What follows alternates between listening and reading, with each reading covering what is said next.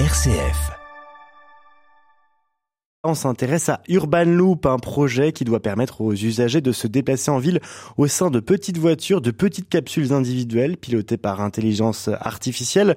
Le projet a vu le jour à Nancy, fruit du travail d'étudiants ingénieurs à l'université de Lorraine, Magali Santulli. Urban Loop continue son développement. Le projet a vu le jour à Nancy, fruit du travail d'étudiants ingénieurs à l'université de Lorraine. Urban Loop permettra aux usagers de se déplacer en milieu urbain au sein de capsules individuelles.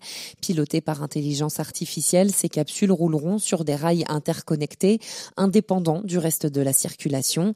Grâce à une alimentation électrique très basse tension par les rails, Urban Loop se veut complémentaire au réseau de mobilité douce le système Urban Loop sera expérimenté à Saint-Quentin en Yvelines à l'occasion des Jeux Olympiques. Jean-Philippe Mangeot est directeur du projet. C'est une démonstration qui va durer 17 mois. Donc on va faire les deux étés plus un hiver parce qu'on veut vraiment voir comment ça se comporte durant toutes les saisons. Donc on va avoir 10 capsules qui vont tourner sur une voie de 2 km, 1 km entre chaque station. C'est une boucle qui va être située sur l'île de loisirs à proximité euh, donc du vélodrome olympique, euh, du stade de BMX et puis de l'autre côté euh, il y aura le, le golf et donc on va être à, la proximité très proche de la fan zone de Saint-Quentin en Yvelines, à côté d'un très grand parking d'ailleurs, pour que les gens puissent aisément se déplacer sur euh, l'île de loisirs sans prendre leur voiture. Ça va être absolument gratuit. Les travaux à Saint-Quentin en Yvelines ont démarré le 1er septembre 2023. C'est la construction d'une petite plateforme, hein, simplement pour euh, que la voie puisse être au propre. Euh, il y a zéro arbre qui a été touché. Il s'agit de mettre simplement une petite plateforme en calcaire hein, qui ne seront pas revêtues d'un goudron sur lequel on va venir poser notre voie et les véhicules vont rouler dessus. la voie, nous allons la poser le mois de décembre. Les stations seront terminées euh, durant le mois de janvier. la mise en service est prévue pour la fin du printemps 2024. Premier sur le marché, les équipes d'Urban Loop gardent à présent un œil sur la concurrence. Maintenant, il reste euh,